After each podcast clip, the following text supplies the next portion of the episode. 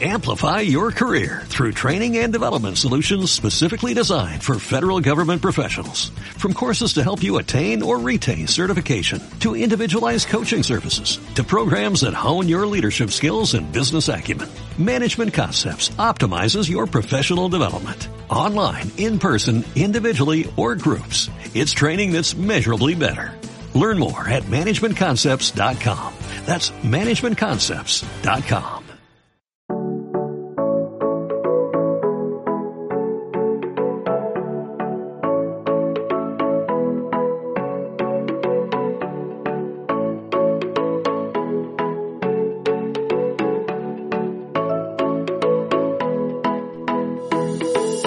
Bienvenido a los podcasts de Sumando en Salud en la Radio. Desde Fundación Más que Ideas compartiremos contenidos de interés general y específicos relacionados con la salud. Podéis encontrarnos en www.fundacionmasquideas.org o en las principales redes sociales a través del hashtag Sumando en Salud. Os animamos a seguirnos y compartir nuestros podcasts para sumar en salud entre todos. ¿Cuáles son mis derechos como paciente? ¿Tengo derecho a solicitar una incapacidad? ¿Me pueden despedir? ¿Cómo dejo constancia de mis últimas voluntades? En este podcast damos respuesta a estas y otras preguntas que nos permitirán prevenir o actuar ante dificultades legales, laborales o financieras. En este podcast resolveremos todas estas dudas de la mano de Chema Antequera, abogado y enfermero, y Javier González, trabajador social. Este podcast está extraído de la jornada online que se celebró el 29 de octubre de 2020 con la participación altruista de estos dos grandes profesionales. Y ahora os dejamos con Hablemos de cáncer y aspectos legales. ¿Qué debo tener en cuenta?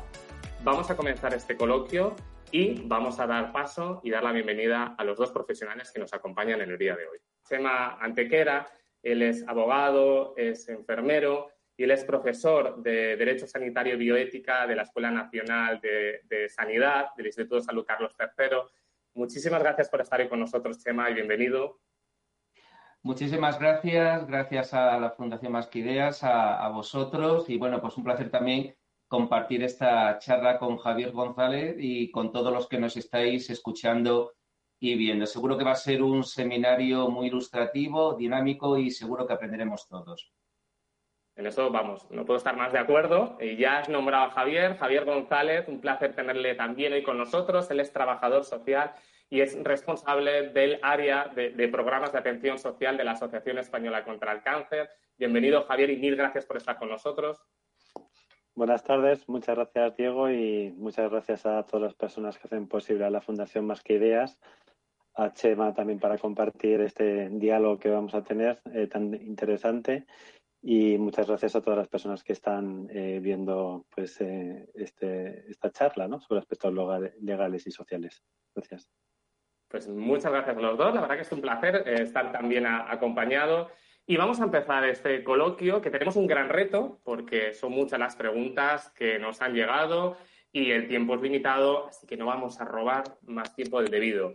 Y vamos a comenzar por el derecho a la información sanitaria. ¿Y por qué pensamos por esto? Porque, al menos desde mi punto de vista, es como, digamos, el punto de partida de muchos otros derechos. Es uno de los principios básicos de la autonomía del paciente y que está regulado en la Ley de Autonomía 41-2002. Digo esta ley, siempre lo menciono, porque yo siempre recomiendo a pacientes, igual que a profesionales, que os leáis esta ley, la Ley 41-2002, porque mira que los textos legales son complicados, pero esto, dentro de lo que cabe, se puede entender y podéis ver muchos de los derechos de los que vamos a hablar hoy. Pero empezamos con el de, derecho a la información. Y ahí quiero empezar contigo, Chema. Eh, el titular de la información es el propio paciente, eso es una de las cosas que están contempladas en la ley, pero ¿qué implica ese derecho? Es decir, ¿a qué ¿cuál es el derecho, a qué tipo de información tiene derecho un paciente a acceder y cómo se le debe suministrar esa información.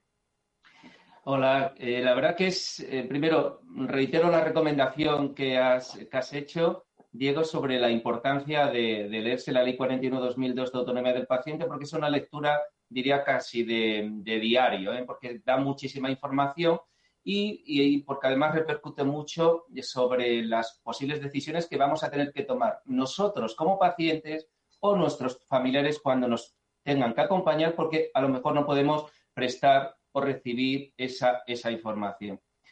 eh, nos situamos en un entorno sanitario, nos situamos con un paciente que, está en un centro sanitario. ¿Quién es el titular de la información? Sin duda es el paciente. Y esto tiene muchas, muchas eh, repercusiones porque se erige el propio paciente como el titular de ese derecho y el que tiene que controlar la información. Esa información que le va a acompañar en todo su proceso asistencial siempre.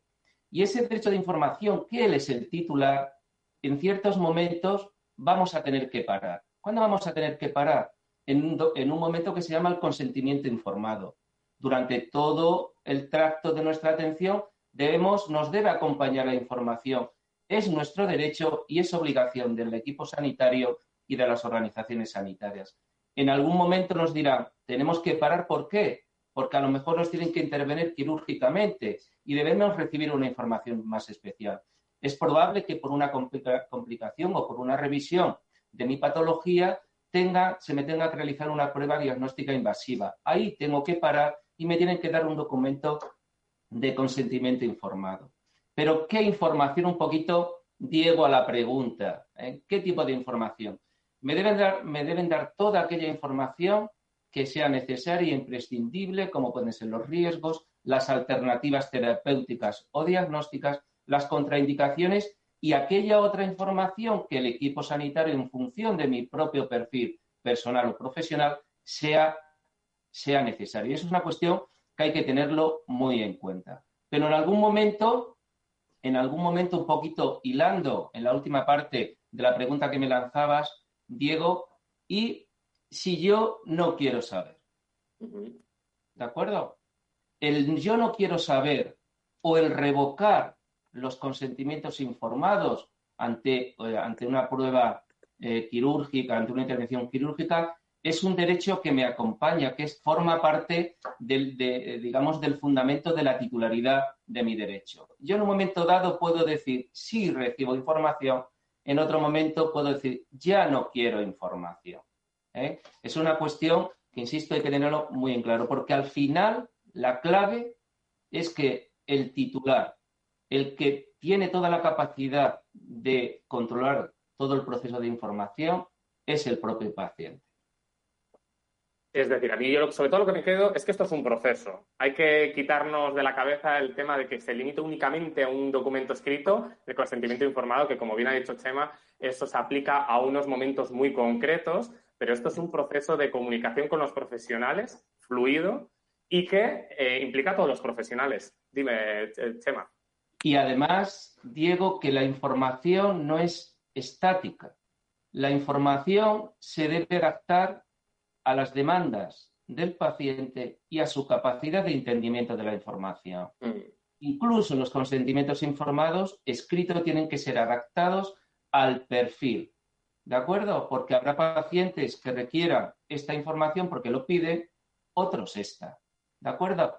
Y eso también es una, es una, es una cuestión que se, debe, que se debe saber, que la información se me debe adaptar, no se me debe lanzar. Así es. Incluso yo siempre recomiendo que en el tema de los consentimientos informados, para un tratamiento, operación, para un ensayo clínico, es muy importante entenderlo y, y, hacer todas las preguntas que sean necesarias a los profesionales, porque está dentro de su responsabilidad. Y Javier, ¿qué sucede si de repente creo que no estoy recibiendo toda la información que, que necesito? que se me está ocultando información o no se me está dando toda la información que, a la que tengo derecho. ¿Qué puedo hacer? Bueno, en primer lugar, sí que compartir lo que estaba nombrando Chema, ¿no? Que cualquier persona que pasa por un proceso de enfermedad, pues tiene derecho a decidir la información que desea tener y tiene derecho a, obtener la información eh, relacionada con todo el proceso de la enfermedad y que así lo establece la ley de autonomía del paciente, como tú nombrabas al inicio, ¿no? Entonces, creo que antes de nada debemos saber cuál es la causa por la cual la persona no está recibiendo toda la información que necesita o que le gustaría tener. Si es por motivos eh, personales, si son motivos eh, familiares o pues una decisión propia de, la propia persona o eh, por una decisión del facultativo que se ha decidido que, es mejor para la persona no darle toda la información o por cualquier otro motivo. Creo que a partir de entonces, pues la persona tiene el derecho a solicitar la historia clínica eh, de su enfermedad, toda la historia, hablar con el facultativo médico para que le explique todo lo relacionado y le resuelva todas las dudas que tenga relacionadas con todo el proceso de enfermedad, así como también pues cumplimentar el documento de voluntades anticipadas, ¿no? como comentabas tú también mm. al inicio. Es decir, que tenemos derecho ¿no? a solicitar el historial clínico, por ejemplo. Es una de las cuestiones que, muchas veces nos plantean y es importante, importante remarcarlo con respecto a, nuestra salud. Sí, creo que la importancia en, en esta cuestión es que la persona conozca que tiene derecho a la información de todo el proceso de la enfermedad y ese derecho le ampara una ley, con lo cual eh, tiene mm, que, no se quede sin ninguna duda por resolver y que tiene derecho a, obtener toda la información que le afecta a ella. Tan relevante, mira, tan relevante es el derecho a la información tan vinculado a la dignidad de la persona que cuando en un proceso asistencial de un paciente no se respeta el derecho de información o el consentimiento informado, eso es un daño moral al paciente. Y, además, una, cuestión a veces muy desconocida, y es que no, no cumplimentar, eh, no desarrollar, no dinamizar este derecho de información del paciente convierte, ¿vale? Convierte a la actuación profesional en mala praxis. ¿De acuerdo? Para que veáis es un poquito la relevancia, el valor del sistema, el valor que le da el sistema al derecho de información que tienen los pacientes. Pues nos quedamos con ese mensaje crucial. Y en cuanto al derecho, derecho de información sanitaria, como comentaba antes, al menos en mi opinión, eh, luego emanan muchos otros recursos y muchos, otros derechos. Y el siguiente que vamos a hablar tiene que ver con las segundas opiniones médicas, que es uno de los motivos principales por los que en ocasiones acuden a las organizaciones como la nuestra o asociaciones de pacientes, muchas de personas con cáncer. Y en este sentido quería preguntarte, Javier, si nos podías explicar un poco más qué son las, eh, qué son eh, las segundas opiniones médicas y cómo podemos solicitarlas. Sí, eh, bueno, pues es habitual ¿no? que, una, que una persona, incluso su familia, ante un diagnóstico de cáncer, pues busquen diferentes fuentes de información ¿no? médica sobre qué implica el diagnóstico, qué tipo de, cáncer tiene, eh, el tratamiento a seguir, el pronóstico de la enfermedad y las diferentes alternativas de, tratamiento. ¿no? Entonces, es importante que todas estas preguntas que tenga la persona eh, afectada de cáncer o las familias queden resueltas, ¿no? como decía antes, eh, a través de los facultativos, para que la persona pueda tener toda la información, que pueda estar tranquila y con confianza en el equipo eh, que está tratando su enfermedad. ¿no? Y luego pues el derecho a la segunda opinión eh, médica está reconocido en la ley 441-2002 de la autonomía del paciente, que no me bastó al inicio. Y la finalidad es contrastar el informe del primer diagnóstico que ha recibido en línea con el tratamiento emitido por el profesional sanitario, colaboración de otro profesional sanitario diferente. Estamos esta, esta ley está reconociendo el derecho a que la persona tiene derecho a obtener una eh, segunda opinión médica para que tenga toda la información que ella necesita. Y esta solicitud de segunda opinión médica debe realizarse a través de los servicios de atención al paciente o al servicio de admisión del hospital, eh, vamos, de referencia al que está llevando el tratamiento. Eh, Chema, eh, como todo derecho, lógicamente tiene algunas, vamos a llamarle reglas, ¿no? Es decir, cosas alrededor. En este sentido, ¿qué limitaciones o particularidades existen en torno a la segunda opinión médica? ¿Qué condiciones? Eh, lo, ha comentado antes Javier. Para entender este derecho a la segunda opinión médica hay, que entender un poco, no vamos a tener mucho tiempo, pero hay que entender eh, cómo está organizado nuestro sistema sanitario. Nuestro sistema sanitario reconoce muchos derechos, lo que se llama las prestaciones sanitarias pero las prestaciones sanitarias están condicionadas. El, artículo 43 de la Constitución no es un derecho fundamental, es un principio rector, daría para mucho. Por lo tanto, a la hora, a la hora de diseñar, ¿de acuerdo? A la hora de diseñar los derechos sanitarios, como es este derecho a la segunda opinión, el legislador, el gobierno o las comunidades autónomas tienen plena libertad para diseñarlo. Lo que tú decías, Diego, las condiciones o limitaciones. Entonces, ¿qué tiene que hacer un paciente o un familiar de un paciente eh, con cáncer si realmente quiere ejercitar ese derecho? Que, como bien dice Javier, se recoge en la Ley 41-2000 de autonomía del paciente y también se recoge como gran prestación sanitaria en la Ley de Cohesión y Calidad del Sistema Nacional de Salud. Ahí se recoge la segunda opinión. Pero, Diego, las condiciones. Vamos a ello. Siempre, siempre se tienen que desarrollar reglamentariamente o son luego las comunidades autónomas las que lo regulan. Es cierto que ya está muy regularizado eh, en, todas, en todas las comunidades autónomas. Pero, ¿cuál es el consejo que se puede transmitir y el objeto un poquito también de este seminario?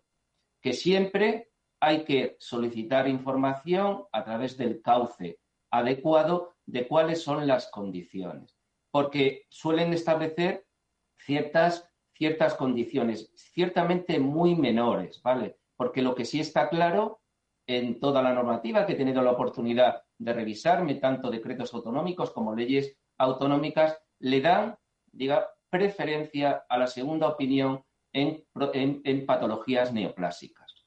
Incluso alguna comunidad autónoma impone unos tiempos muy rápidos de contestación, tanto en atención al paciente, como ha dicho antes Javier, como en la respuesta por parte del facultativo. Hay ciertas eh, consejerías que dicen que no necesariamente se tiene que dar una consulta física sí de los informes que se aportan yo ya puedo trasladar una segunda opinión.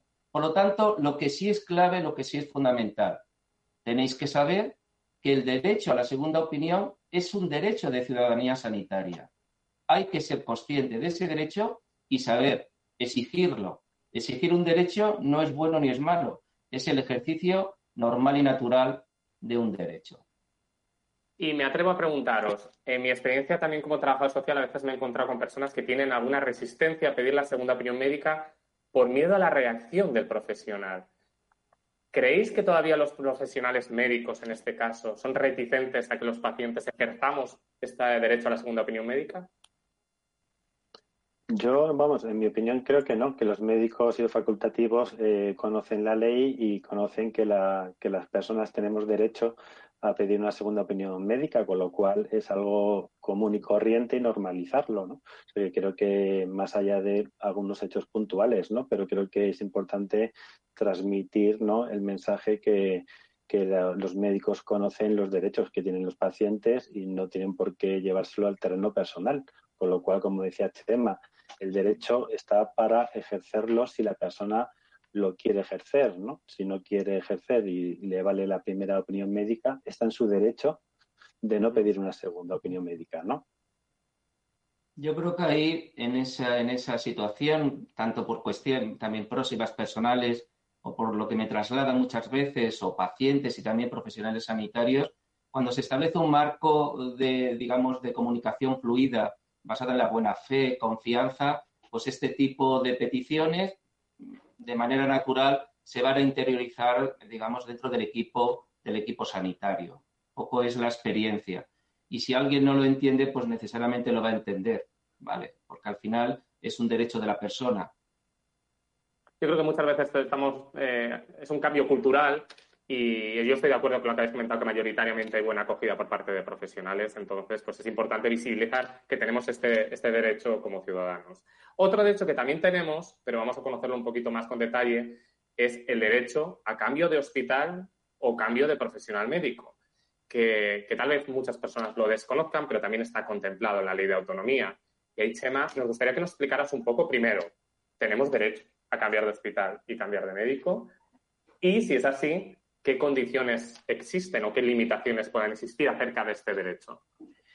Como eh, comentaba antes, tenemos que volver al diseño de nuestro sistema sanitario. En el diseño de nuestro, de sistema sanitario se han establecido unas condiciones de acceso y de, digamos, de acceso a las prestaciones sanitarias, como son estos, estos derechos. Igual que la segunda opinión está recogida, como habéis dicho, en la Ley 41-2002, también está recogida en la Ley de Cohesión del Sistema Nacional de Salud, que es una ley que complementa la estructura del edificio de nuestro sistema sanitario.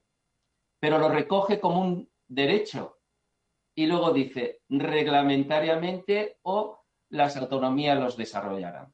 Y entonces la verdad que hay mucha variabilidad ¿eh? en cuanto a este derecho. Hay comunidades autónomas, como por ejemplo, un poco por, proximidad geográfica, por estar aquí, que conozco, que conozco más, sí tiene una ley, una ley que posibilita la elección de médico de atención primaria, pediatra, enfermera, tanto en los centros, en los centros de salud como también a nivel de la atención hospitalaria o especializada. Ahí está tasado, ahí está reglamentado y obviamente se puede solicitar. No conozco la concreta situación en cada comunidad autónoma, pero lo que sí intuyo por, algún, por el recorrido que he podido hacer, que estos mecanismos sí existen en las comunidades autónomas. Lo relevante es, como decía antes, conocer que existe este derecho como un derecho de ciudadanía de nuestro Sistema Nacional de Salud, pues ahora lo que hay que hacer es acudir a los medios, digamos, al ámbito de la consejería adecuado, atención al paciente, puede ser, como decía antes Javier, donde uno solicite, quiero cambiar de facultativo, quiero cambiar de hospital. ¿Cuál es el procedimiento? Porque además el paciente ni su familiar tiene la obligación de conocerse la ley, ni tiene la obligación de conocerse los procedimientos administrativos. Quien tiene la obligación de conocerlo es atención al paciente, es el hospital, es la consejería y es esa organización la que tiene que redoblar el esfuerzo para que la, petición de información de ese paciente, de ese familiar, se satisfaga. Es curioso un poco la complejidad que nos vamos a encontrar hoy porque existe legislación estatal y luego como las transferencias están competidas, están transferidas las competencias a las comunidades autónomas, hay una gran variabilidad, pero también nos quedamos con este consejo que siempre es conveniente quizá ir a las unidades de atención al paciente en los hospitales o a las consejerías de sanidad o a las delegaciones territoriales un poco para tener la información más adaptada, ¿no? Para, tenerlo.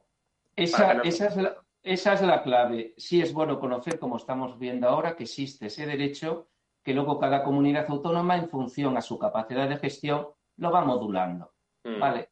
Pero con carácter general, ese derecho se está, se está implementando, pero las condiciones están muy territorializadas, por decirlo de alguna manera. Por eso, como decía, incluso asociaciones de pacientes que de alguna manera tengan ese, ese objetivo de que esta información esté perfectamente identificada y que de esa manera también se pueda trasladar al órgano administrativo que, mm. realmente puede dar la respuesta adecuada. Aquí lo importante es que tengamos una buena relación, conexión, que, nuestro profesional nos dé seguridad, ¿no? Y si estamos en manos de ese profesional, todo va bien, pero si realmente vemos que hay dificultades, siempre podemos contemplar esa, esa posibilidad.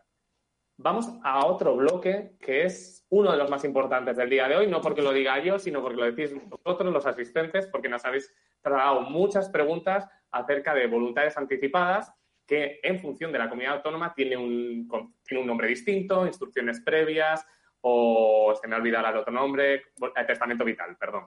Entonces, es uno de los recursos, uno de los derechos que no son muy conocidos, es decir, cada vez lo son más, y vamos a intentar eh, explicarlos de la manera más sencilla posible. Y para eso, pues Javier, queremos preguntarte en qué consisten estas voluntades anticipadas y cómo podemos solicitarlas.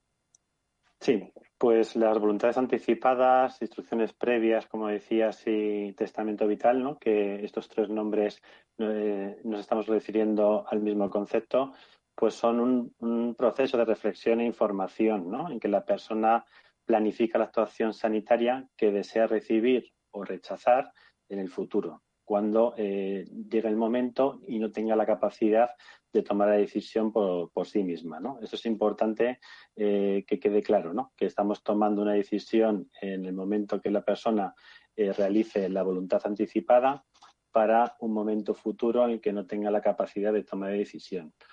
Voy a intentar explicarlo lo más brevemente posible y despacio para que pueda quedar lo más claro posible qué aspectos incluyen eh, estas voluntades anticipadas, ¿no? Porque no eh, también están acotadas, ¿no? No podemos pedir ciertas cosas que, sean ilegales o que vayan en contra de, la autoridad sanitaria, ¿no? Pues eh, podemos incluir valores y, opciones personales respecto a los momentos finales de la vida o cualquier otra situación en la que se pueda producir una grave, una grave limitación física o, o psíquica. Otros de los aspectos que podemos incluir son los criterios que deben orientar las decisiones que hayan de tomar en el ámbito sanitario los profesionales eh, facultativos. Otro aspecto que también incluye las voluntades anticipadas a señalar por la persona son situaciones sanitarias concretas, en las que se requiere que tengan en cuenta la aceptación o rechazo de determinados tratamientos o cuidados que pudieran necesitar. Otros de los aspectos son las instrucciones y límites con respecto a las actuaciones médicas en dichas situaciones. Podemos poner un ejemplo, que, sean pues que no sean aplicadas o se retiren medidas de soporte vital como reanimación cardiopulmonar, conexión a un respirador, nutrición o hidratación eh, artificial, por ejemplo y otros aspectos en la elección del lugar donde se desea recibir el tratamiento y la atención en el final de la vida, ¿no? Cuando estamos eh, en ese momento, la voluntad de ser donante de órganos, si desea asistencia religiosa o desea estar acompañado en el momento o cercanos, eh, vamos, eh, si la persona desea estar acompañada en momentos cercanos al fallecimiento, ¿no? Es importante también que se pueda incluir la designación de un representante o, de más de un representante que pueda sustituir al paciente cuando esta persona ya no puede expresar su voluntad. ¿no? Sería la persona representante legal en cuanto a la interlocución con, los, con el profesional sanitario. Y en el caso de nombrar a un representante, es necesario que éste manifieste su aceptación por escrito, ¿no? que la persona eh, acepte ser el representante. En cuanto a qué trámites hay que realizar para, solicitar el testamento vital o voluntad anticipada, eh, la persona eh, tiene que ser mayor de edad. Es cierto que algunas autonomías sí que reconocen el derecho a menores emancipados, eh, menores de, vamos, mayores de 16 años emancipados, pero principalmente la persona tiene que ser mayor de edad en el resto del territorio español. El documento tiene que estar eh, formalizado eh, en uno de estos tres modos, ante tres testigos, que sean personas mayores de edad, con plena capacidad de obrar y no vinculadas con la persona eh, que realiza las voluntades anticipadas, por matrimonio, unión libre, pareja de hecho o parentesco hasta segundo grado o relación patrimonial alguna. Ante notario sería una forma también de poder registrar el documento de voluntad anticipada y ante el personal del servicio de la, de la, Administración, según se determine en la normativa vigente que tenga la comunidad autónoma en cuanto a testamento vital o voluntad anticipada. También se puede escribir en el registro de voluntades anticipadas del Departamento de Salud de la comunidad autónoma donde resida el paciente, ¿no? Y de esta manera pues este documento de voluntad anticipada se incorporaría a la historia clínica eh, compartida de las personas y también puede ser visualizado por el resto de las comunidades autónomas, en el caso que la persona estuviera eh, atendida en, otra, en un centro hospitalario de, otra comunidad autónoma distinta a la de su lugar de residencia. Eh, voy a complementar, gracias Javier por la, por la explicación. Yo en mi caso, por ejemplo, a mí que me gusta a veces dar pistas sobre mi vida.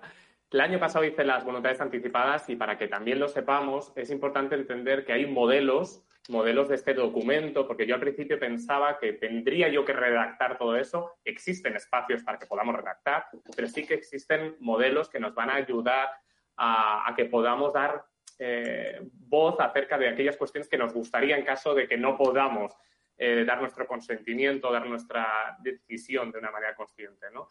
Entonces, en este caso, por ejemplo, yo lo que recomendaría es que a través de Internet o contactando con la Consejería de Sanidad, pongáis segundas eh, voluntades anticipadas de vuestra comunidad autónoma y os aparecerá el recurso de vuestra comunidad autónoma. Incluso a veces podéis encontrar los modelos vía, online.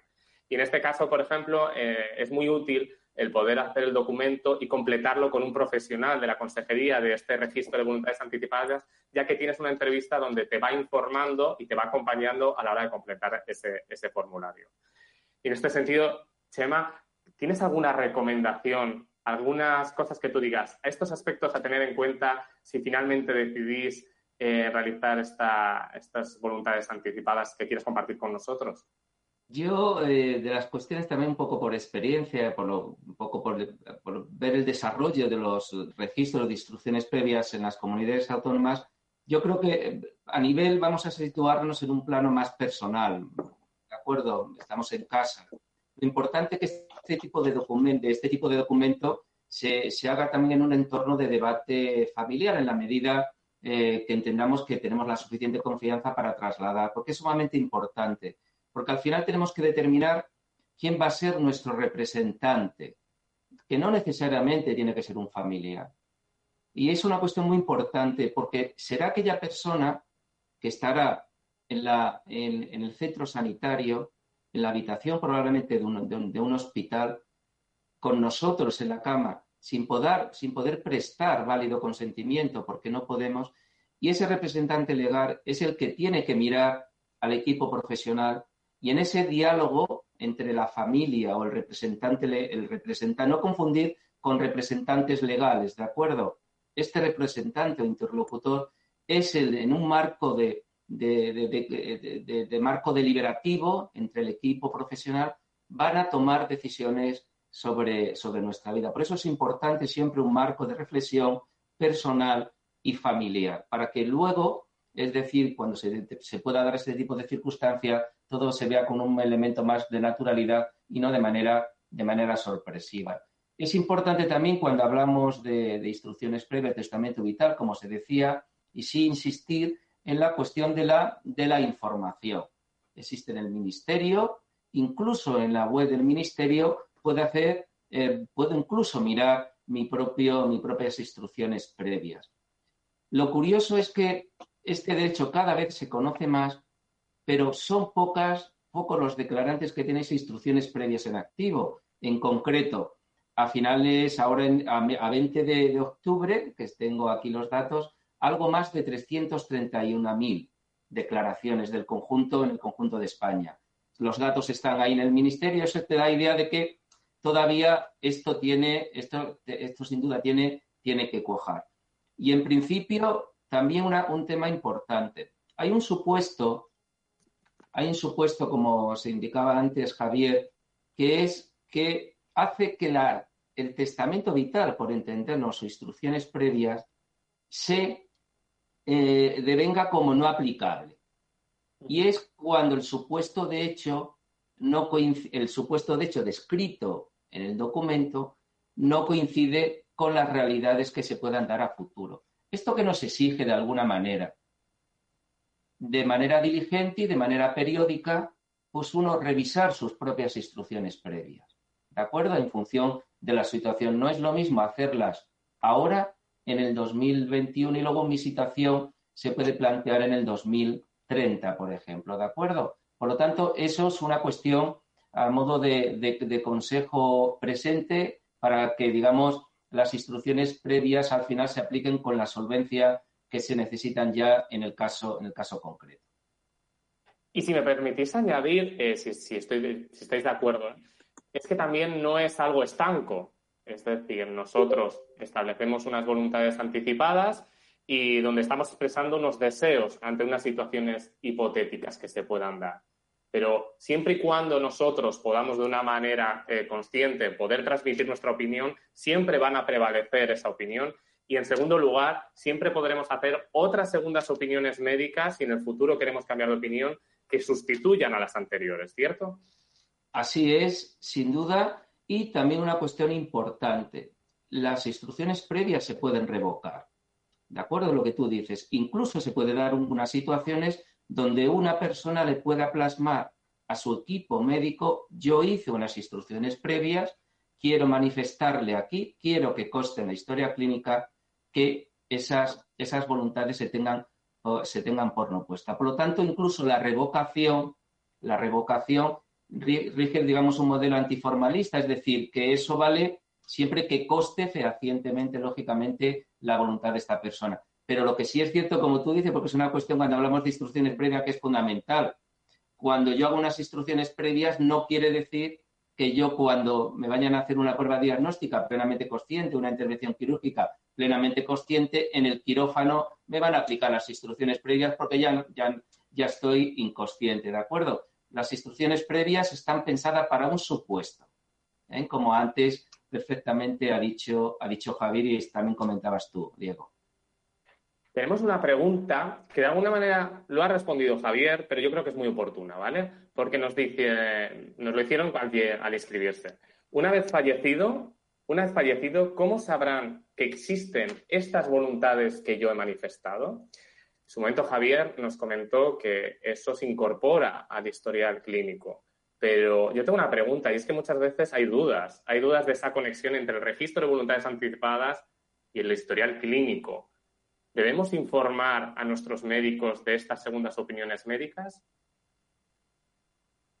Perdón, de estas voluntades anticipadas, perdón, ah. que ya me, me complicó. Debemos. Eh, sea, creo que no estás obligado a anunciarlas, ¿no? Es el ejercicio del derecho. Cuando una persona tiene unas voluntades anticipadas y está eh, todavía en una situación de poder decidir, eh, claro que si le van a aplicar una acción diagnóstica o de tratamiento con la cual no está de acuerdo, pues lo puede verbalizar en ese momento. Y si está en una situación que ya no puede tomar, no puede expresar su voluntad anticipada que reflejó, pues esa persona que ejerce como representante eh, podrá ejercer el derecho de, este paciente que en su día eh, manifestó que no quiere, pues a lo mejor una segunda opinión clínica o un tratamiento determinado. Vale, estupendo. Pues si os parece, vamos a cambiar de tema, a no ser que luego nos lleguen algunas preguntas sobre este tema, y vamos a dar un salto a, un tema eh, más sociosanitario, ¿no? que también nos, ha generado, nos han, nos han hecho llegar muchas preguntas y dudas, que es en torno a la discapacidad. Entonces, eh, si os parece, simplemente hacer una pequeña eh, referencia ¿no? al concepto de, discapacidad, para que, porque muchas veces confundimos discapacidad con incapacidad laboral y son cosas distintas. Y también mencionar que muchas veces hablamos de minusvalía, pero es un concepto que ha evolucionado y ahora mismo se debe utilizar lo correcto, es utilizar el término discapacidad, personas con discapacidad. Entonces, pues bueno, la discapacidad hace referencia a aquellas situaciones de, digamos, de limitaciones a largo plazo, ya sean de tipo sensorial, de tipo físico, psíquico, intelectual, que de alguna manera dificulte la participación efectiva de las personas en la sociedad, en la vida cotidiana. Por tanto, la mirada se pone sobre todo en el enfoque social, en el, enfoque de las actividades básicas, ¿no? del día a día, de, la participación efectiva en la sociedad y no tanto en la esfera social. Pueden estar relacionadas, pero como muchos sabréis, pues puedes tener una discapacidad y rendir y trabajar perfectamente, ¿no? Entonces, el reconocimiento de un grado de discapacidad, de determinado grado de discapacidad, pues puede dar acceso a determinadas prestaciones, servicios de tipo, pues bueno, beneficios, vamos a llamarles, de tipo laboral, económico, social, que lo que se pretende es que tengan igualdad de oportunidades.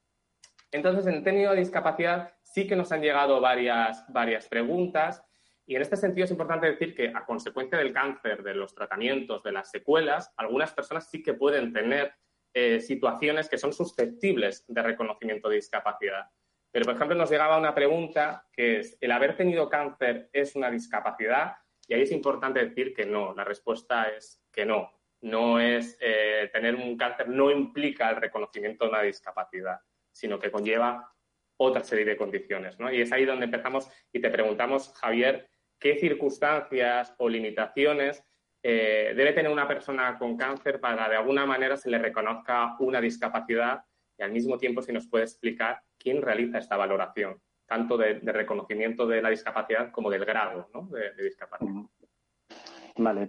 Eh, creo que hay que tener en cuenta que no es que, tiene que tener una persona con cáncer para que se reconozca una discapacidad, ¿no? Como tú has explicado hace un momento, pues eh, la, valoración de la discapacidad es, integral, ¿no? Se valora la situación y la capacidad eh, que tiene la persona en cuanto a las actividades de la vida diaria, ¿no? Entonces, eh, ¿qué valora la discapacidad? Pues la pérdida de esas capacidades en la realización de las actividades básicas de la vida diaria, ¿no? Los derechos asociados a la discapacidad comienzan a partir del 33% de discapacidad y se van incrementando significativamente hasta el 65% de discapacidad. Eh, es importante que, se entienda que la valoración, la persona tendrá que aportar eh, los informes médicos actualizados de la enfermedad del cáncer y otras que pudiera tener, si las tuviera, así como informes psicológicos o informe social si se encontrara en una situación pues, de riesgo de exclusión social, en el que también se le valoraría toda la situación en su conjunto a partir del 33% de discapacidad reconocido, la persona ya empieza, ya se le reconoce el derecho de discapacidad, ¿no? Y ya iríamos hasta el intervalo de, de 65% en el que ya empezaría a, ejercer el derecho de recibir una prestación económica.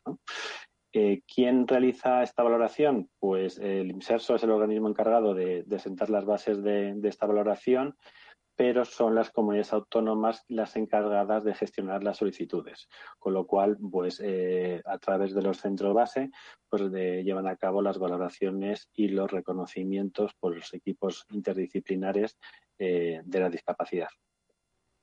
En este sentido, bueno, eh, hemos recibido varias preguntas que las voy a leer. por ejemplo, he sido intervenida de un cáncer de mama R 2 positivo, ¿puedo pedir alguna discapacidad? También otra pregunta que dice, ¿puedo pedir grado de discapacidad sobre las secuelas que me ha dejado el cáncer de cabeza y cuello en la boca y en el cuello?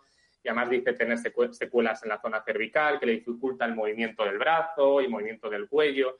Entonces, ante esas eh, preguntas, pues, pues decir que realmente sí que existe el derecho de solicitar eh, el grado de discapacidad, el reconocimiento de discapacidad, si creemos que realmente tenemos dificultades para esa participación efectiva. Otra cosa es, como bien comentaba Javier, que luego ya no, no, está dentro de nuestro alcance el conseguirlo, ¿no? Ya Javier nos has adelantado un poco esta información de cómo se puede solicitar el reconocimiento de discapacidad, pero si, si nos lo puedes volver a mencionar. Y por otro lado, preguntarte, ¿esto es de por vida o vamos a tener que ir a una revisión para que se pueda, digamos, de alguna manera valorar de nuevo si tenemos el mismo grado de discapacidad?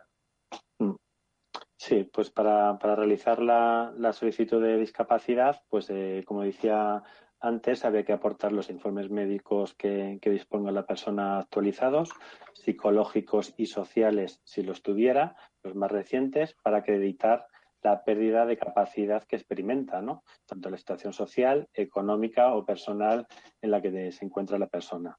Eh, es importante también saber que este reconocimiento se hace una vez que ha finalizado los tratamientos la persona, en el cual se puede valorar cuál es toda su situación sanitaria, psicológica y social. También eh, es importante que, bueno, pues con todos los informes eh, médicos, psicológicos y, sociales los puede entregar en cualquier registro de la comunidad autónoma en la que reside la persona o bien entregarlo en los centros de valoración de la discapacidad. Y lo que me preguntaba si esto es para siempre, si una vez que una persona ha pasado el tribunal médico y dan, pues le han denegado, por ejemplo, eh, la discapacidad o bien le han reconocido un 33%, eh, también hay que tener, que quedar claro que no son situaciones eh, impermanentes en el tiempo, con lo cual eh, pasado cuando la persona haya sufrido un cambio sustancial, un empeoramiento en cualquiera de las situaciones eh, médica, psicológica y social, podría volver a solicitar eh, una nueva valoración de su discapacidad. En el caso, seguramente le reconocerían un porcentaje más elevado de discapacidad porque esto se está, se está constatando que la persona está perdiendo la capacidad eh, para la realización de sus actividades básicas de, la vida diaria, como puede ser el aseo, hacer la comida, hacer tareas del hogar. Con lo cual se puede solicitar. Sí, sí, perdona, que decía que se puede solicitar las veces eh, que cuando la persona ha tenido un cambio sustancial en, en sus enfermedades, ¿no? Gracias. Chema, ¿qué podemos hacer si de repente llega el tribunal médico, nos eh, dictamina que determinado grado de discapacidad y no estamos de acuerdo? ¿Qué podríamos hacer? Pues afortunadamente, por, hacer esto también distendido, incluso hablando de cuestiones jurídicas, que puede ser incluso divertido, pues bueno, cuando nos, estamos en esa situación, lo que tenemos que es sacar como ciudadano una tarjetita de un derecho fundamental que se llama el de la tutela judicial efectiva la posibilidad que tenemos si una administración no nos reconoce un derecho de incluso acudir judicialmente. Eso sí me lo tenemos que saber, eh, saber que está ahí. Pero un poco vinculando lo que, lo que decía Diego y eh, lo que decías eh, tú, Javier, en muchas ocasiones tenemos muchas dudas sobre nuestra concreta situación. podemos recurrir a distintas fuentes de información, pero quien realmente nos va a dar a priori y va a ser muy importante como inicio de nuestro camino de reclamaciones es la propia administración, los órganos que ha dicho, que ha dicho Javier. Por eso, si tenemos una duda, quien mejor nos va a situar, porque es quien no tiene que reconocer el derecho, es la propia administración. El INS, sea su caso, Inserso, comunidades autónomas. Por lo tanto, uno lo que debe hacer es dirigir un escrito al órgano, aunque se confunda de órgano. Fija, fijaos lo que os digo. ¿Por qué digo que esto, aunque se confunda, lo importante cuando se hace un escrito que se presenta a una consejería es que quede claro lo que se quiere. Por lo tanto, yo soy una persona que he padecido, que padezco un carcinoma en base a esto, adjunto el informe, tengo una serie de secuelas, eh, solicito o tengo derecho a una discapacidad o a lo que sea. Y será, y la administración, una vez que lo recibe, porque así lo determina la ley 39-2015 del procedimiento administrativo, es dar, coger ese documento, dinamizarlo, abrir un expediente de oficio, recabar toda la información y posteriormente vas a recibir una respuesta. Esa respuesta será muy variable, obviamente, en función del cada caso, pero ya voy a identificar cuál es mi situación en base a esta patología. Si luego la Administración, ante ya una petición expresa, clara, lo solicito y no, pues bueno, puedo ir vía recursos, ¿eh? que ya la propia Administración, por cierto, te tiene que informar en el escrito. Es una obligación de toda Administración pública cuando incluso te lo da una prestación, pero mucho más, obviamente, cuando no te da una prestación o no te otorga un reconocimiento, siempre hay una parte, una franja del escrito donde te dice, si usted no está de acuerdo con esta resolución, usted puede ir aquí, aquí o aquí. Por lo tanto, finalmente las inseguridades, las dudas sobre mi situación concreta, siempre es bueno tocar a la puerta de la Administración para que me ubique y me sitúe donde estoy. Pues nos quedamos con este consejo muy sabio, por cierto. Y vamos, antes de pasar al bloque de incapacidades laborales, que también es un, uno de los temas top, no porque lo diga yo, sino por las consultas que nos han hecho, eh, quería lanzaros eh, dos preguntas eh, que llegan, una en relación a voluntades anticipadas y otra sobre segunda opinión médica, si os parece bien, ¿vale? Porque así damos más interacción a, a lo que nos van haciendo llegar. Em, en cuanto a voluntades anticipadas, si te están tratando en la sanidad privada, ¿También ellos saben que hemos hecho ese documento de voluntades anticipadas? Ah, debería, deberían saberlo porque hay un registro, primero estatal y también registros autonómicos. Por lo tanto, y el documento de instrucciones previas está incorporado en la Ley 41-2002 de Autonomía del Paciente que dice claramente que todo lo que pone en esta ley, todo, ¿vale? De mm. arriba abajo, consentimiento, derecho de información, historia clínica y instrucciones previas. Por lo tanto, las instrucciones previas obligan a unos al ámbito público como al ámbito privado. Y si se da un caso eh, donde realmente cabe la posibilidad o un familiar advierta que hay instrucciones previas, es obligación de ese equipo sanitario cotejar, comprobar la existencia de esas instrucciones previas. Y la siguiente pregunta me parece excelente porque a lo largo de, mi experiencia profesional es algo que me ha sucedido varias veces, ¿no? Nos dice, buenas tardes, me parece muy interesante la ley de esta segunda opinión, pero ¿qué pasa cuando esta segunda opinión médica hace que sea de una comunidad autónoma a otra? Y la misma persona eh, nos, nos lo acompaña diciendo, yo acabo de pedir una segunda opinión de Valladolid a Madrid, aportando informes médicos, y me dicen que al no haber trasladado el número de historia no pueden hacer un informe. Es, hombre, es una, es una cosa muy, muy concreta, pero lo razonable es, porque es obligación de ellos, si notan una deficiencia, de acuerdo, lo que deben notificar a la persona es, hemos detectado que falta cierta información. En un plazo determinado, obviamente vamos a ser todos diligentes, se incorpora el dato, pero no se puede denegar una segunda opinión por una cuestión tan formal, tan accesoria o sobre un hecho subsanable como es esto. Porque si es importante reconocer que en el ámbito administrativo, en el ámbito de la administración sanitaria, cuando se dan este tipo de situaciones, cuando cabe interpretar derechos, como es el de la segunda opinión, hay que tener en cuenta que lo que intenta proteger este derecho, el de la segunda opinión, es el derecho fundamental a la vida y a la integridad física de una persona que tiene un proceso oncológico. Por lo tanto, en ese contexto, celeridad, preferencia y subsanación. No, no actuar con este criterio ya nos situamos en otras consideraciones de naturaleza jurídica, pero nunca una cuestión formal puede ralentizar ¿eh? o paralizar un derecho de la relevancia y de la importancia de este, tiene la segunda opinión. Es que en relación a la consulta, eh, sí que es cierto, a mí me ha pasado muchas ocasiones, que creo que tiene muchas veces que ver con las comunidades autónomas, porque a veces las segundas opiniones entre comunidades autónomas hay veces que hay trabas. Hay trabas. Yo como trabajador social lo he podido experimentar, ¿no? Entonces, ahí es, importante el, poder abordarlo para agilizarlo de alguna manera. Yo siempre digo que si tenéis algún problema en este sentido, también contactéis con organizaciones de pacientes, organizaciones como Más que Ideas, que podemos asesoraros y acompañar.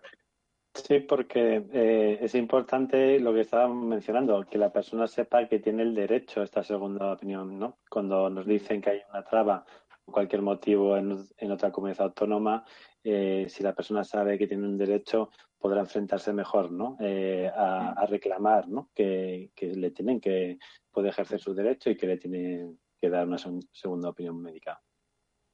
Y si os parece, vamos al siguiente bloque, que es incapacidades laborales, que es un tema complejo porque eh, requiere, son diferentes tipos, hay veces que hay confusión. Entonces vamos a intentar hacerlo de la manera más divulgativa posible para hablarlo pero sí que, eh, digamos, para introducir el concepto, comentaros que la incapacidad laboral hace referencia a aquella situación en la que nuestra capacidad para, trabajar se ve reducida, ¿no? Se ve reducida ya sea por un accidente o por una, por una enfermedad.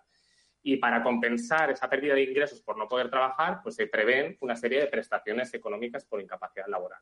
Hay muchas personas que tras el diagnóstico de un cáncer eh, tienen que ver se ven obligadas a interrumpir su actividad laboral. Hay otras que no, que continúan trabajando, pero muchas pues se ven obligadas a solicitar una, incapacidad laboral y, por supuesto, una prestación económica para, digamos, cubrir ¿no? esa falta de, recibir el sueldo. Y para aquellos que no lo sepáis, es importante explicar que las incapacidades laborales pueden ser causadas por contingencias comunes, que es la mayor parte de casos en el ámbito del cáncer, oncológico, oncomatológico, casi siempre son incapacidades por contingencias comunes, pero también están las contingencias profesionales, que hacen referencia a cuando estas, digamos, eh, las causas o, los agravantes de esta pérdida de capacidad para trabajar están relacionados con el entorno laboral. En el ámbito del cáncer, ¿cuándo sucede? Pues imaginaros que el cáncer es producido como consecuencia, pues, por ejemplo, de factores eh, eh, eh, en una industria, en una fábrica, ¿no? Entonces, ahí si se consigue demostrar que la causa es por el entorno laboral, se, considera, se considerará una incapacidad por contingencias profesionales. Pero a efectos de hoy, del seminario, si os parece, por una cuestión de concreción, nos vamos a centrar sobre todo en las contingencias comunes y en el régimen general de la seguridad social, porque es la mayor parte de casos. Entonces, vamos a centrarnos en dar información sobre estos tipos de incapacidades. Nos llegó una pregunta que tiene que ver con las personas autónomas, pero si os parece, a esta persona eh, contactaremos contigo para darte una información personalizada, pero por una cuestión de concreción y de generar eh, una información general, pues vamos a hablar de, estos supuestos. Entonces, antes de darte paso, eh, Javier, pues nos han llegado varias consultas como por ejemplo, el linfedema secundario derivado de una mastectomía puede ser causa de incapacidad. Otra persona nos dice, ¿tengo derecho a pedir una incapacidad por haber pasado un cáncer de mama con vaciamiento axiliar? Otra persona nos dice, ¿puedo pedir incapacidad por las secuelas? Pues todas estas preguntas, la respuesta es sí, sí que tenemos derecho a solicitar esta incapacidad. Lógicamente, si nosotros vemos que no, no, estamos preparados o no podemos continuar con nuestra actividad profesional, pero lo mismo que la discapacidad, la valoración no va a depender de nosotros y se tienen en cuenta condiciones que tienen que ver con nuestra situación de salud, nuestro puesto de trabajo, la compatibilidad entre la situación de salud y el puesto de trabajo y otras cuestiones como, por ejemplo, el nivel de cotización a la seguridad social. Todo ello pues va a determinar si nos van a dar un tipo de incapacidad o no o de qué tipo vamos. Para ya empezar a explicar los diferentes tipos, Javier, si no me equivoco, en la mayor, parte de ocasiones las personas que son diagnosticadas de un cáncer y solicitan una incapacidad temporal, normalmente empezamos por una incapacidad temporal, que es lo que de toda la vida hemos llamado baja. ¿Nos podrías explicar un poco este tipo de incapacidad? Eso es. Eh, la incapacidad laboral temporal, pues es la situación, como mencionabas, eh, Diego, que por la cual una persona, por causas derivadas de la enfermedad, en este caso oncológica, tiene que dejar de trabajar de forma temporal. El plazo máximo para que una persona pueda estar en una incapacidad temporal es de 365 días, lo que viene a ser un año.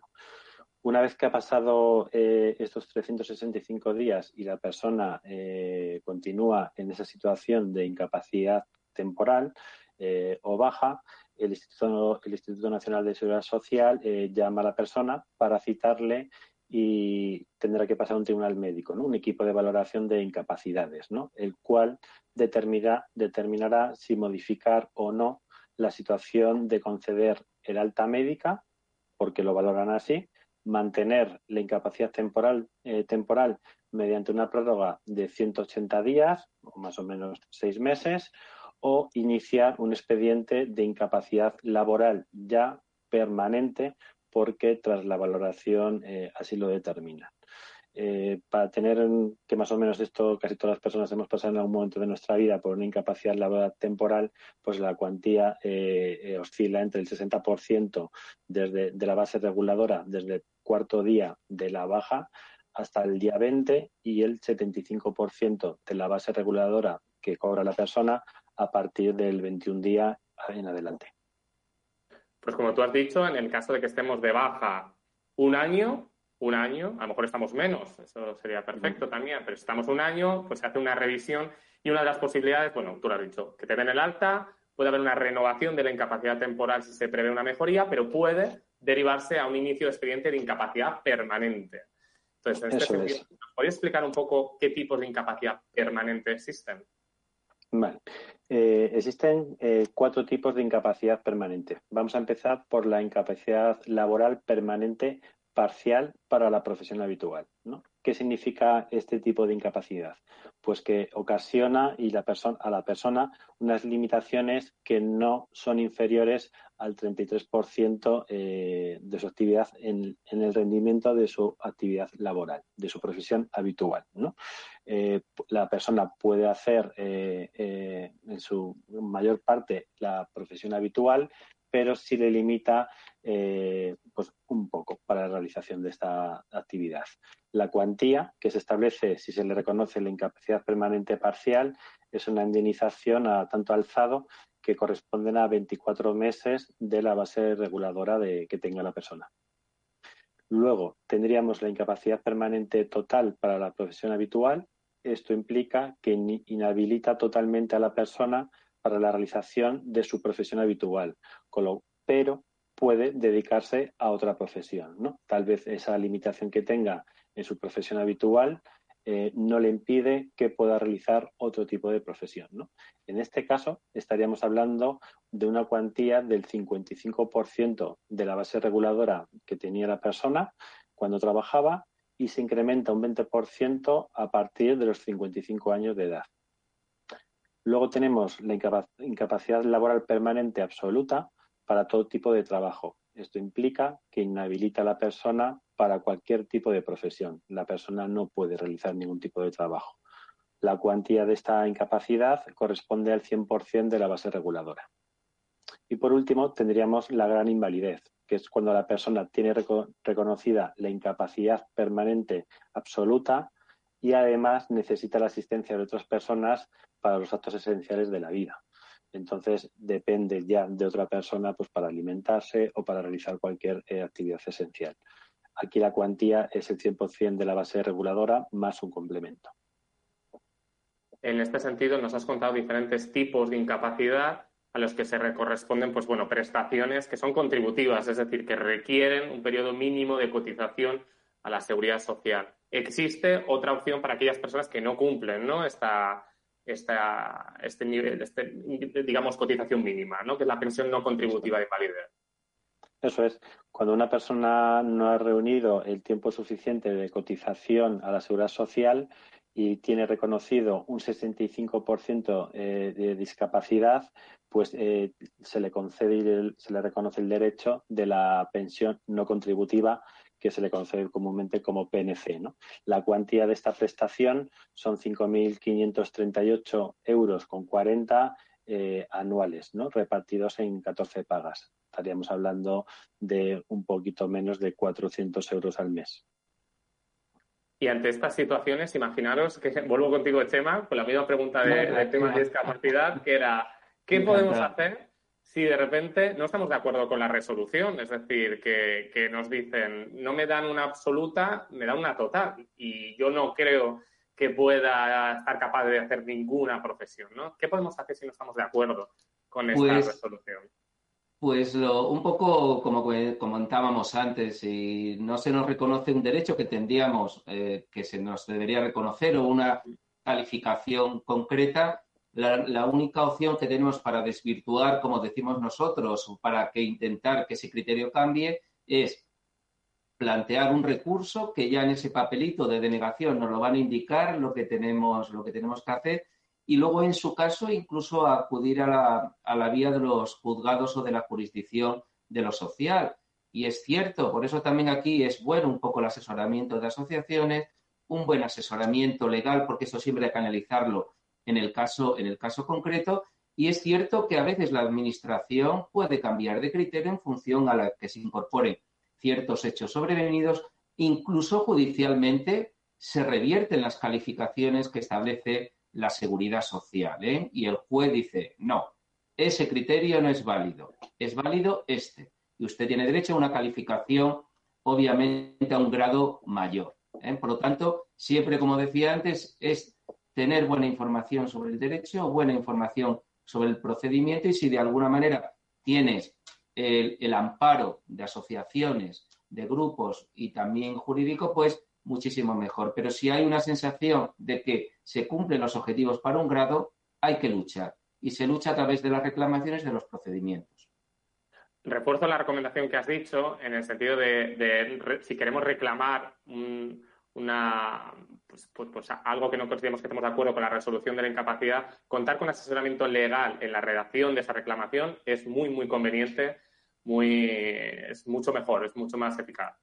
Y nos ha llegado una pregunta, eh, si hay más enfermedades crónicas que confluyen con el cáncer, es decir, pues una persona que tiene no solo cáncer, sino otra enfermedad crónica, ¿se tiene en cuenta en el Instituto Nacional de Seguridad Social a la hora de valorar incapacidades? Por supuesto que sí. Eh, como decíamos antes, eh, con la discapacidad, en este caso, eh, cuando se hace una valoración a una persona de sus enfermedades que están afectando y que le están mermando y dificultando para la realización de su, de su profesión habitual o de cualquier profesión, ¿no? Con lo cual se añadiría esa enfermedad en la valoración.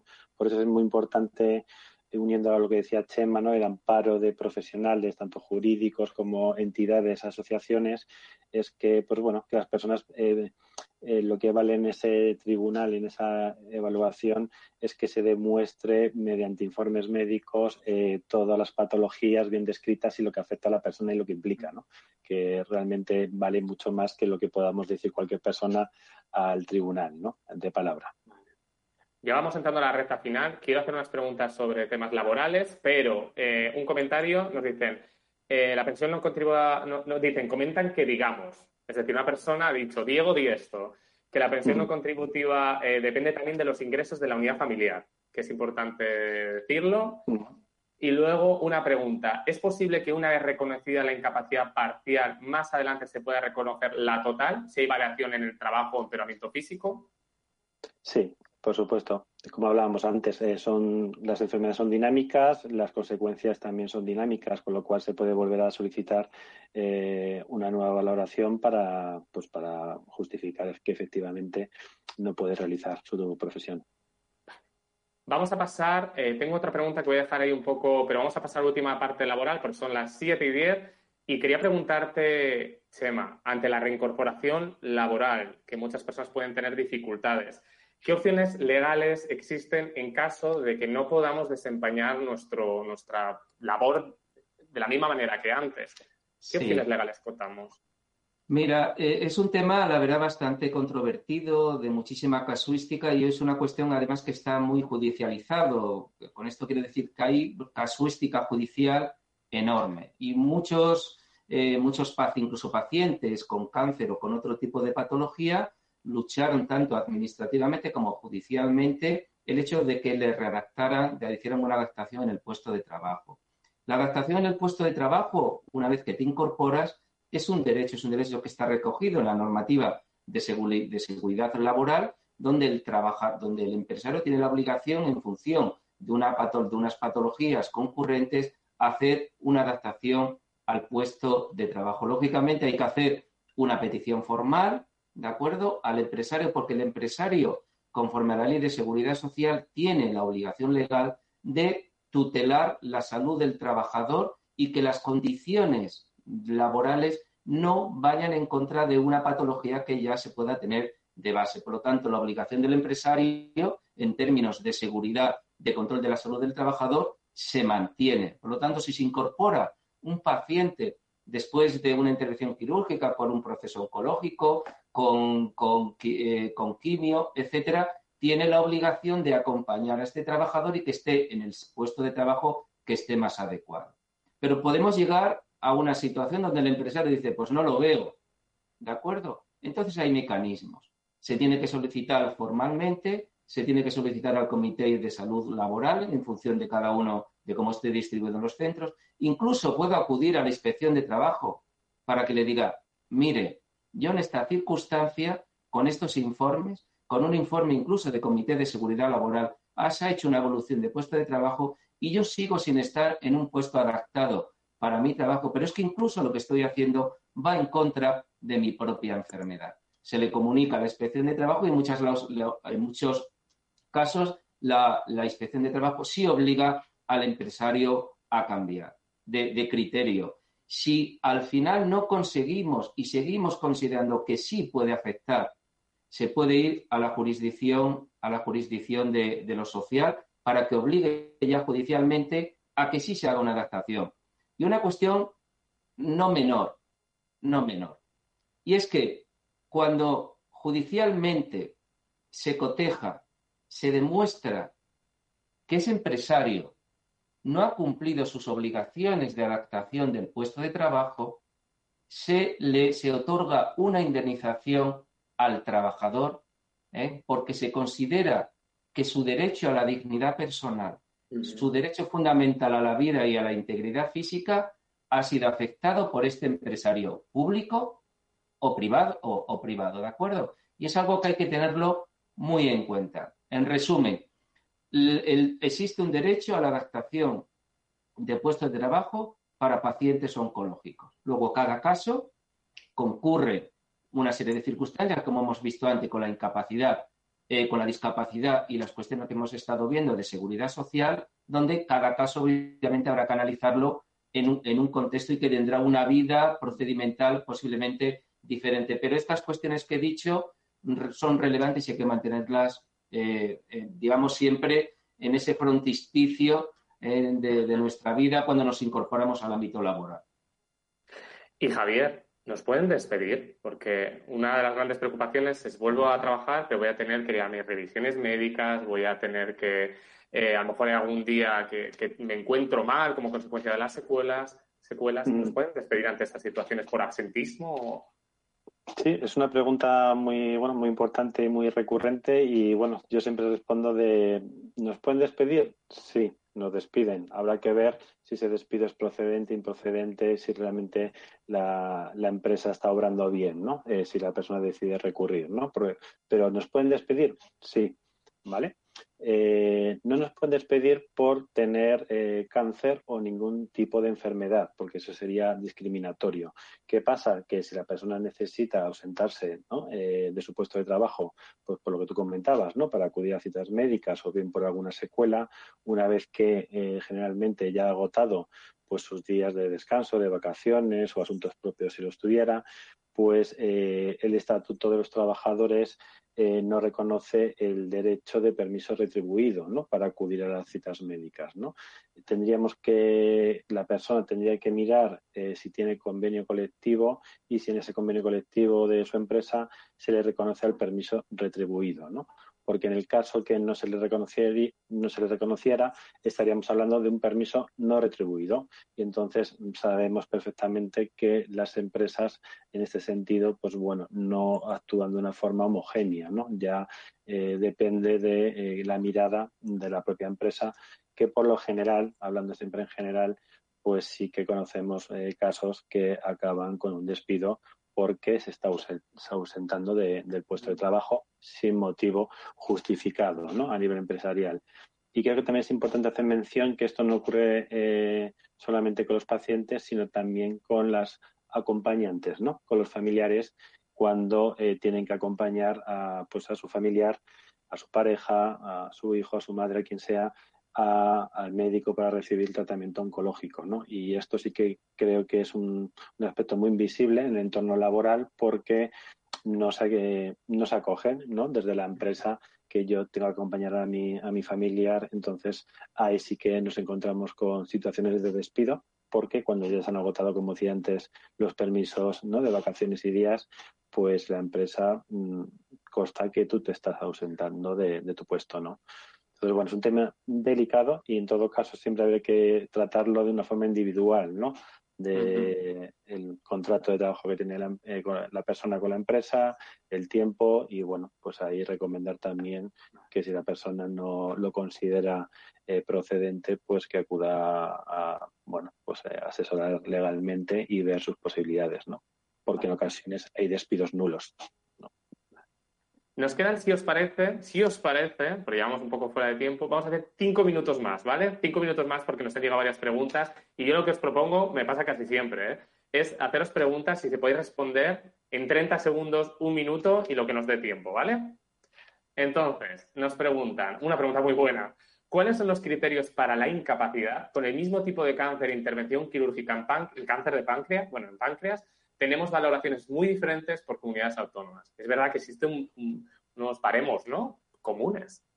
Sí, eh, existen unos baremos comunes y, claro, vamos, no tengo la respuesta porque no soy médico. Eh, realmente eh, los equipos evaluadores tienen que utilizar estos estándares comunes para, pues, dar una puntuación, dar la, que la consecuencia sea la misma de la misma patología, ¿no? Y no incurrir en una discriminación por la comunidad autónoma en la que, en la que residas, ¿no? Pero no, yo no tengo la respuesta de por qué pasa esto. Pero es algo que sí que nos ha llegado muchas veces, eso es cierto. Otra pregunta nos dice, si se han agotado los 18 meses, entiendo que hace referencia a la incapacidad temporal y no se han finalizado los tratamientos, ¿en qué situación te quedas? Eh, generalmente eh, te quedarías en una situación de, pues, de solicitud para una incapacidad permanente, porque ya habéis agotado el plazo de los 18 meses de incapacidad temporal. Mm. Chema, tú comentabas, ¿te acuerdas de a la hora de reclamar un reconocimiento de discapacidad en el que no estás de acuerdo? Pues nos preguntan, ¿a qué organismo concreto acudo cuando le han valorado muy a la baja la discapacidad? Eh, yo creo que depende lo que es el inserso, quien se lo reconoce. Entiendo que será el órgano que de alguna manera que hizo la primera calificación, contra ese órgano se puede, eh, se puede eh, remitir lo que es la reclamación. ¿De acuerdo? El mismo órgano que hace una calificación inicial, ese mismo órgano te debe indicar cómo proceder, si recurrir a él mismo, si recurrir a otro órgano. ¿De acuerdo? Eso es fundamental. Y si hay duda, no pasa nada. ¿Vale? Fijaos lo que voy a decir. Si hay duda, se vuelve a presentar al mismo órgano y si ese órgano entiende que él no es competente, él tiene la obligación de coger el escrito, ¿de acuerdo? Y trasladarlo al órgano correspondiente, porque la ley establece un derecho a favor del ciudadano que no sabe de leyes. ¿De acuerdo? Por lo tanto, si yo escribo a un órgano y el órgano dice, pero Dios, ¿cómo me mandan esta carta a mí? No pasa nada. Su obligación legal es coger ese escrito, remitirlo al órgano y al reclamante decirle, mire, nosotros no lo podemos resolver. Quien lo tiene que resolver es el órgano, ¿de acuerdo? Por lo tanto, si hay algún tipo de duda sobre quién, al mismo órgano, y ya la propia administración tiene la obligación de tramitarlo. Perfecto. Pues ya, si te parece, Javier, un minuto, si es posible, ya lo siento, si nos pudieras explicar de qué recursos cuenta la Asociación Española contra el Cáncer, porque puede ser de muchísima utilidad para todos los que nos están escuchando. Mm, vale, como es un minuto, pues me voy a centrar, eh, bueno, tenemos servicio de atención psicológica, orientación médico-sanitaria y de trabajo social. Me voy a centrar más en trabajo social y en concreto en el servicio de asistencia jurídico-laboral porque pues corresponde a todo lo que estamos hablando hoy, ¿no? Eh, que tenemos un servicio gratuito totalmente para las personas beneficiarias que atendemos desde cualquier parte de España para asesorarles a través pues, de un equipo de jurídico de las situaciones relacionadas con tribunales médicos, incapacidad, discapacidad, reclamaciones y todo lo relacionado también con eh, situaciones eh, laborales, ¿no? despidos y demás. Y creo que bueno que es importante que ya estamos en este foro hablando de la legalidad y de la incapacidad y entorno laboral que quede claro. Eh, luego tenemos también pues ayudas de emergencia que son económicas, destinadas para familias y personas más vulnerables, ¿no? que no cuentan con ingresos económicos, que no cuentan con ellos o son insuficientes pues para eh, eh, acceder a necesidades básicas, ¿no? de alimentación, de vivienda, el pago del alquiler, de la hipoteca o eh, los suministros, por ejemplo. ¿no? Tenemos también un servicio de alojamiento que está dirigido para las personas, los pacientes que se tienen que desplazar con un acompañante a otra provincia diferente a de su lugar de residencia habitual para recibir el tratamiento oncológico. Generalmente son estancias temporales, lo que necesite la persona para recibir el tratamiento oncológico en otra provincia o en otra comunidad autónoma y tenemos bueno, 38 eh, pisos eh, repartidos por toda la geografía y con dos, cerca de 300 plazas de, alojamiento. Tenemos también un servicio de orientación y de inserción laboral que estamos desarrollando en colaboración con otras entidades para eh, ofrecer a las personas que ya han superado, ya han padecido la enfermedad y a, los familiares a si necesitan una orientación y un apoyo en la inserción eh, laboral. También tenemos un, servicio de préstamos de productos de apoyo para las personas que lo pudieran necesitar. Puede ser una silla de ruedas, una cama articulada y también podemos facilitar ayudas pues, para que las personas puedan acceder a, una peluca o cualquier tipo de producto de apoyo que necesiten eh, durante el proceso de la enfermedad. Y ya para terminar, pues bueno, tenemos diferentes eh, acuerdos de colaboración, pues eh, siempre pensados para poder ofrecer a los beneficiarios, a todas las personas que atendemos, pues situaciones que, necesitan, bien pues mediante ayudas económicas, como decía el tema laboral, productos de apoyo y cualquier otra índole, ¿no? Así que bueno, pues todo esto es lo que ofrecemos desde el Servicio de Atención Social. Casi nada, casi nada. Todo ello muy útil y necesario, especialmente en estos momentos que estamos viviendo. Así mm. que daros las gracias Chema, Javier, muchísimas gracias porque hablar de estos temas no siempre es fácil y yo creo que lo habéis hecho de una manera divulgativa, escueta y que hemos hablado temas de gran interés para, todos. Muchísimas gracias a los dos, de verdad.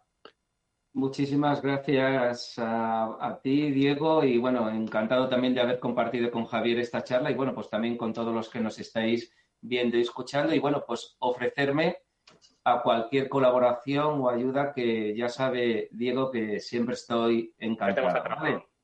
Perfecto. Muchas gracias. Diego, muchas gracias, Chema, y muchas gracias a todas las personas que, que, nos están viendo y a la Fundación Más que Ideas. Y un placer haber compartido este espacio con vosotros.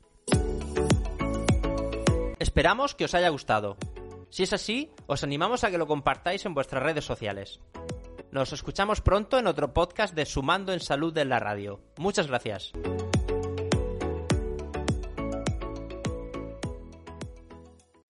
Amplify your career through training and development solutions specifically designed for federal government professionals. From courses to help you attain or retain certification, to individualized coaching services, to programs that hone your leadership skills and business acumen, Management Concepts optimizes your professional development. Online, in person, individually, or groups. It's training that's measurably better. Learn more at managementconcepts.com. That's managementconcepts.com.